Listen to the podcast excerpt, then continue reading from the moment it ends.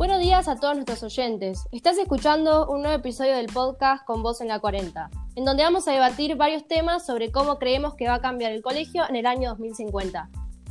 Bueno, pero antes de ya adentrarnos en este tema, quería preguntarte cómo andabas, eh, porque ya sé que la cuarentena nos está afectando a todos, ya sea para bien o para mal.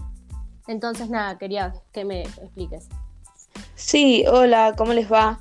Em, la verdad es que la cuarentena con respecto al colegio me tiene bastante estresada, em, pero de manera casi irónica creo que me siento más conectada con, los profesores de esta forma que cuando estoy dentro del aula, porque siento que estoy en contacto con ellos todo el tiempo.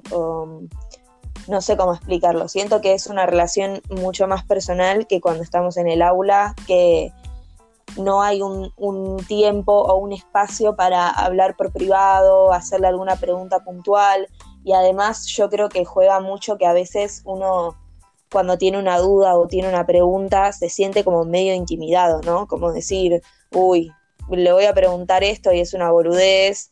Entonces creo que mm, de, de manera virtual nos animamos más a, a hablar con los profesores y a contarles cómo nos sentimos, ¿no? Claro, más que nada con el bullicio del aula es imposible poder dar tu opinión y, que se escuche tu voz, así que sí, estoy re de acuerdo con vos que, en eso es un aspecto positivo que, yo también lo encuentro.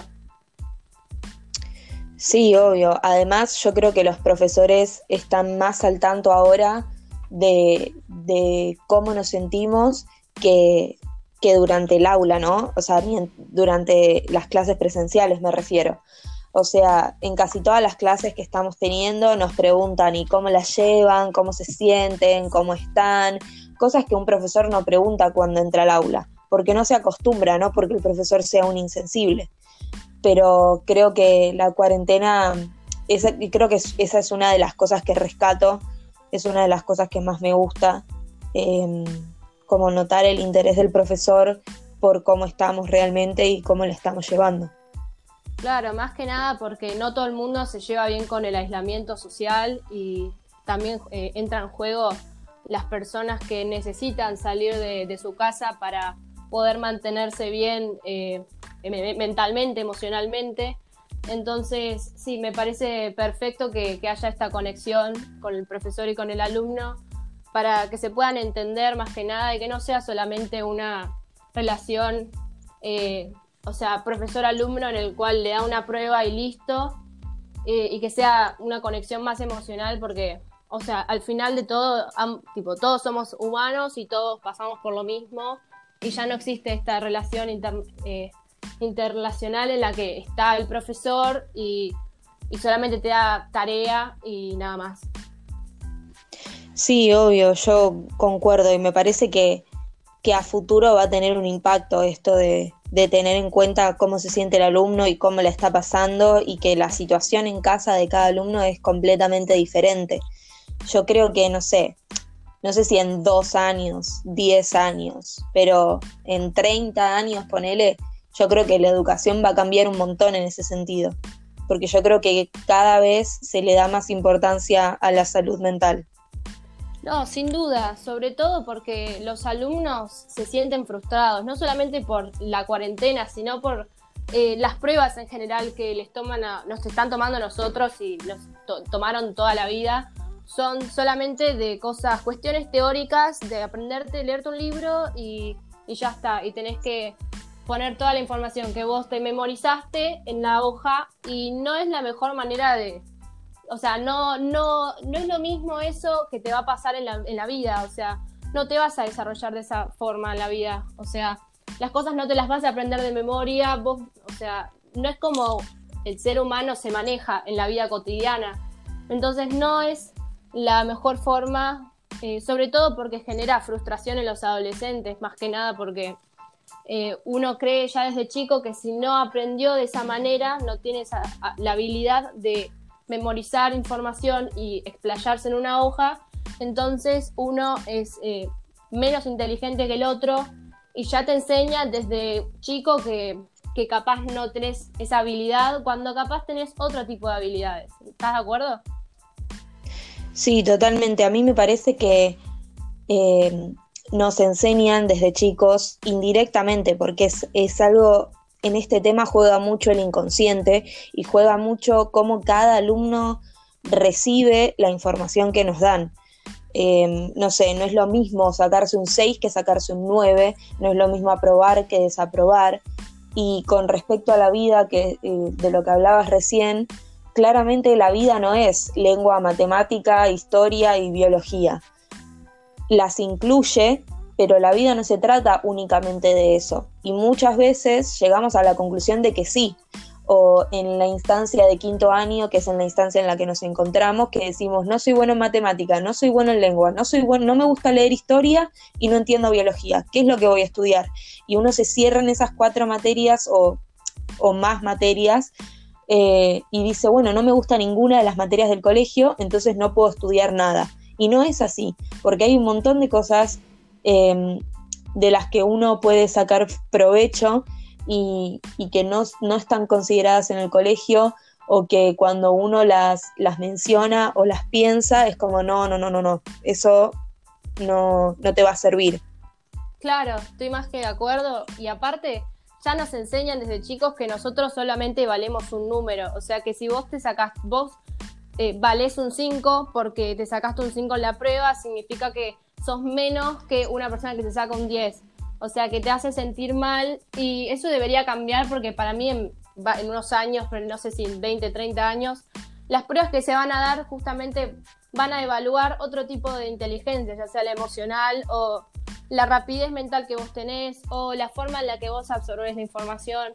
O sea, ya me parece que va a cambiar eso porque mm, no, no se puede seguir sosteniendo la misma estructura que se, se, sostuvo durante tantos años y que tiene que cambiar eso, porque no nos sirve más. las generaciones nuevas no tenemos la misma capacidad de, de aprender de la misma forma que lo hicieron años atrás.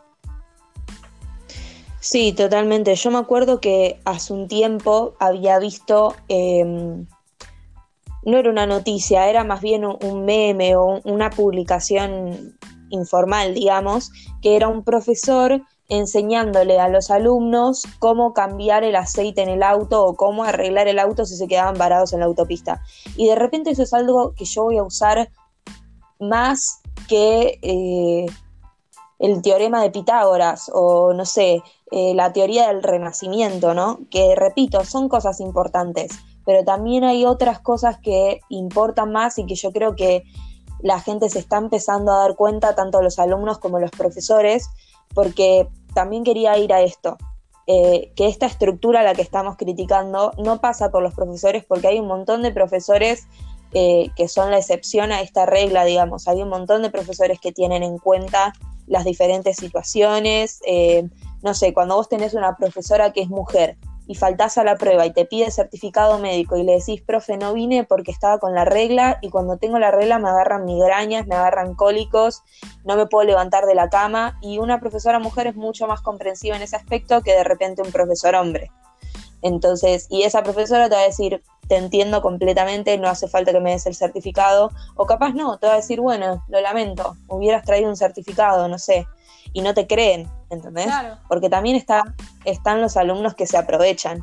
Yo creo que en un día de mañana, está, en el día de mañana estaría bueno que, se tuvieran en cuenta esas cosas, pero también pienso en la cantidad de alumnos que se van a aprovechar de esa herramienta y, no la van a usar para un, bien común, digamos.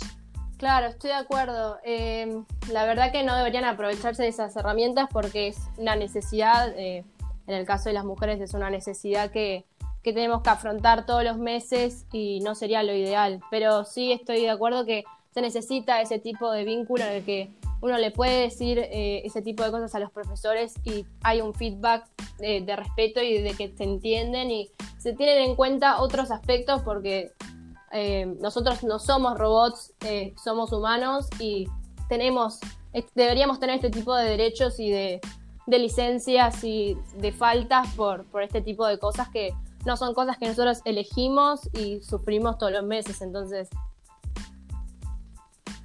Sí, sí, completamente. Pero sí, me parece que dentro de 30 años se va a empezar a, a, considerar un montón de, de cuestiones de, de, salud mental que en este momento no se tienen en cuenta. Yo creo que en muchísimos casos no se les no se le puede exigir lo mismo a un alumno que a otro, eh, porque somos todos diferentes, o sea, somos todas las personas son diferentes y todas las personas tienen eh, un pasado diferente y una, una familia diferente y una relación con sus padres diferente y una manera de expresarse diferente. No podemos simplemente por ponernos un uniforme, no somos todos iguales. Yo creo que hay una confusión entre nos ponemos el uniforme y nos tratamos como iguales y nos ponemos el uniforme y somos todos iguales. Yo no creo que seamos todos iguales en cuanto a cuánto nos pueden exigir y cuánto podemos recibir nosotros y cuánto captamos en una clase. Y creo que dentro de, sí, no creo que sea algo pronto, yo creo que va a llevar un poco más de tiempo. Eh, porque es una, es una estructura que tiene muchísimos años y que no es tan fácil de tirar abajo, digamos, o de cambiar. Sí, la verdad que sí. Eh, entiendo que va a ser un proceso largo y espero que se pueda cambiar porque, nada, nosotros, como dije, no somos máquinas y en unos años, eh, o sea, eso nunca va a cambiar. El ser humano siempre, no importa en qué año esté, siempre va a, tener, eh, no sé, problemas emocionales o cosas que no dicen en, un ámbito escolar, institucional, laboral, lo que sea. Entonces, si no se tienen en cuenta esas cosas, eh, nada, la cosa puede empeorar. Y para mí lo que va a pasar en, uno, en un futuro es que si no se tienen en cuenta estas cosas y la, tecnología sigue evolucionando, seguramente eh, para mí lo que va a pasar es que para no invertir en, la, en lo que tiene que ver con la psicología, con la ayuda emocional que se le puede brindar ya sea a un eh, alumno o a un profesor, lo que puede pasar para mí es con el avance de la tecnología, van a, en vez de invertir en eso, van a invertir en máquinas y van a seguramente a cambiar a los profesores por máquinas, porque justamente en vez de escucharlos e invertir plata en eso, invierten plata en máquinas, ya sea en, proyectores o en tablets, y, va a terminar siendo de otra forma. ¿Vos qué crees? Sí, yo creo, opino tal cual como vos. Creo que van a sobreponer la cantidad con la calidad de la enseñanza, ¿no? Creo que van a decir como, bueno, ahora todo, cada chico tiene su propia computadora donde puede hacer su tarea y bla, bla, bla, y lo único que queremos nosotros es sentir que con el profesor, eh, y sentir que yo me puedo acercar al profesor y decirle, profe, me está pasando tal y tal cosa, necesito un día más para hacer el trabajo práctico, em, porque me está pasando esto en casa o porque tengo este problema o porque me estoy sintiendo de tal y tal manera. Em, yo creo que son cosas a tener en cuenta, más que decir, tenemos el último modelo de proyector o lo que sea. Yo creo que van a superponer la tecnología sobre la estabilidad mental por una cuestión más que nada de esto, de este grupo de alumnos que aunque sean la minoría siguen existiendo, que se van a aprovechar de esto. Yo creo que la institución como autoridad se va a empezar a vulnerabilizar un montón con este sistema al ser más receptiva porque así como tiene su lado bueno, tiene su lado malo de estos chicos que seguramente se van a aprovechar de la situación y van a decir, ah, sí, yo le digo que estoy re estresado, que estoy deprimido y me pasa la prueba, ya está, ¿no? Claro. Eh, mira, y estoy muy de acuerdo eh, y ya adentrándonos en el tema del, del avance tecnológico, con respecto, como yo dije anteriormente, cómo van a intercambiar a los, a las a los alumnos, no, a los alumnos, no, perdón, a los profesores por eh, artefactos tecnológicos. Yo creo que también, por ejemplo, en vez de tener a un profesor parado enfrente de un pizarrón, lo que seguramente van a hacer es, eh, bueno, van a poner un proyector y en el caso de, en vez de tener carpetas, van a invertir en tablets en las que, bueno, justamente eh, bueno, tiene sus pros y sus contras. ¿Vos crees que es una buena idea?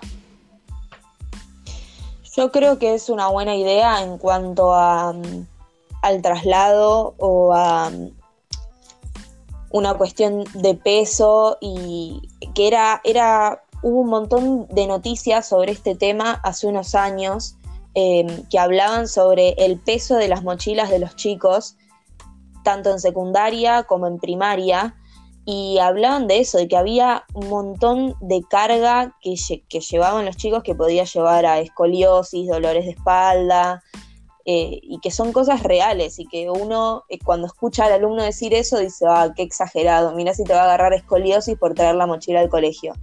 Pero si sos un nene de nueve años que tiene que subir dos pisos en escalera como mi hermana y la mochila es más grande que vos y pesa el doble de tu peso, claramente te va a afectar a la espalda. Entonces yo creo que en una cuestión, en una cuestión de salud, va a ser muy beneficioso tener todo en una computadora en el colegio y tener tu, una carpeta con las diferentes materias ahí adentro y que los archivos de las fotocopias te los pasen en ese momento y lo tengas todo en la computadora, creo que en ese sentido va a ser mucho más ágil. Pero no sé en cuanto al, contacto con el profesor y, y a la interacción, ¿no? De decir, no sé, capaz el profesor está hablando y vos pones la computadora y se dicta solo y te escribe sola la computadora lo que dice el profesor. Eh, y si interrumpís para hacer una pregunta, todos te dicen, hey, pero ahora se me grabó tu pregunta y lo tengo que borrar, o sea, y creo que también es toda la presión que decía antes de la vergüenza de levantar la mano y decir, profe, no entiendo. Claro, o sea, hay varias cosas que juegan en, esto. Por ejemplo, la desocupación de los profesores, o sea, van a haber no sé cuánta cantidad, pero una barbaridad de, profesores que van a perder su trabajo por máquinas. Eh, seguramente también existe, o sea, eh, es muy cierto lo de la escoliosis porque yo he tenido amigas, mi prima, que es, bueno, experiencia personal propia en mi vida en la que yo eh, conozco a gente que tiene escoliosis y tuvo toda, toda su vida tuvo que llevar un montón de carga en, sus brazos y realmente eso empeoró su situación. Y es algo en la que no se, no se hacen cargo. Eh, la plata, o sea, vos tenés que pagar toda tu vida a un kinesiólogo y esos no se ocupan de nada cuando la causa, una de las causas más importantes es eso, el peso que vos tenés que llevar. Así que estoy de acuerdo. Y con respecto a lo de las tablets, eh, me parece también que no todos los, no en todos los lugares se va a poder hacer porque es un gasto de plata muy importante. Y el mantenimiento de las tablets, eh, sobre todo si se rompe, eh, si alguien se la puede robar. Y, y no, no, sería algo muy eh, balanceado, seguramente hayan lugares en los que no tengan tablets y lugares que sí y no me parece del todo justo. Sí, completamente de acuerdo. justamente el otro día leía una noticia sobre una maestra de primaria que le pide a los chicos que mm, hicieran una obra de arte de lo que quisieran y con lo que tuvieran en casa. Em, y está el caso de este, de este chico que no tenía, no tenía marcadores y cartulinas y brillantina en la casa. Entonces salió al patio y lo único que tenía era tierra, polvo de ladrillo, eh, palitos, e hizo un dibujo con eso que es impresionante. Es una lástima que estemos en podcast porque si no podría insertar la imagen. Em, pero digo, ¿no? La maestra, imagínate que la maestra hubiera dicho, hagan una pintura con témperas, una pintura con acuarelas y díganme cuál creen que es la diferencia entre esos dos elementos. ¿Qué haces, nene? No puede hacer la tarea. Y es una frustración. Yo lo vivo con mi hermana, que cuando le explico lo que tiene que hacer, a veces se enoja. Entonces le digo, bueno, no lo hagas, no lo mandes. Y se pone mal, porque siente el peso de la responsabilidad de decir, no, la seño me lo pidió, lo tengo que hacer, sea como sea. Entonces yo creo que también hay una, una, una carga emocional para los chicos más chiquitos sobre todo, de decir, tengo que cumplir con lo que me dijo la seño y no poder y la impotencia de no tener el acceso económico a los elementos que te piden en el colegio, me parece que, que de repente dentro de 30 años estaría bueno decir, bueno, todos los colegios públicos tienen los materiales para abastecer a aquellos niños que no pueden acceder a diferentes útiles escolares antes que decir, bueno, le dimos a todos los colegios privados unas tablets de último momento para que trabajen en el aula. Me parece una opción mucho mejor la primera. Claro, me parece mucho más lógico porque así es equitativo, porque si no, eh, varios van a tener tablets y van a tener eh, cosas que no, es necesario, o sea, se puede escribir que en una hoja, o sea, estoy de acuerdo con que no está bueno la tala indiscriminada de los árboles y que eso daña al medio ambiente, que eso lo vamos a hablar después, pero eh, estoy de acuerdo que el niño se puede sentir discriminado, se puede, tener una frustración muy grande porque siente que, como, ¿por qué yo no puedo los demás sí? Es nuestra realidad y es algo que no se puede evitar y que debería ser hablado más.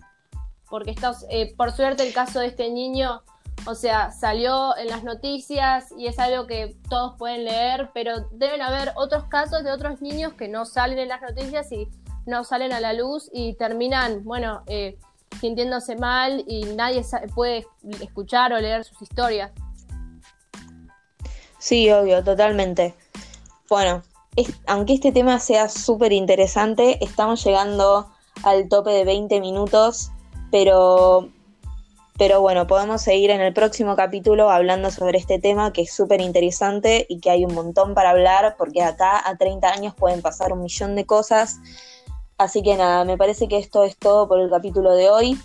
Em, ¿Vos qué decís, Valen? ¿Querés decir algo más? No, la verdad que pudimos hablar perfectamente eh, sobre estos temas que realmente son interesantes, relevantes y más que nada en esta cuarentena pudimos reflexionar cómo va a cambiar nuestro futuro desde el presente y cómo va a afectar a, las distintas generaciones que vienen, eh, todos estos aspectos y todas estas cosas que, son importantes y, y nada, poder visibilizarlas más que nada. Totalmente. Así que bueno, eso es todo por el capítulo de hoy. Espero que la estén pasando bien o lo mejor posible en esta cuarentena y no se olviden de abrir la mente en estas épocas de...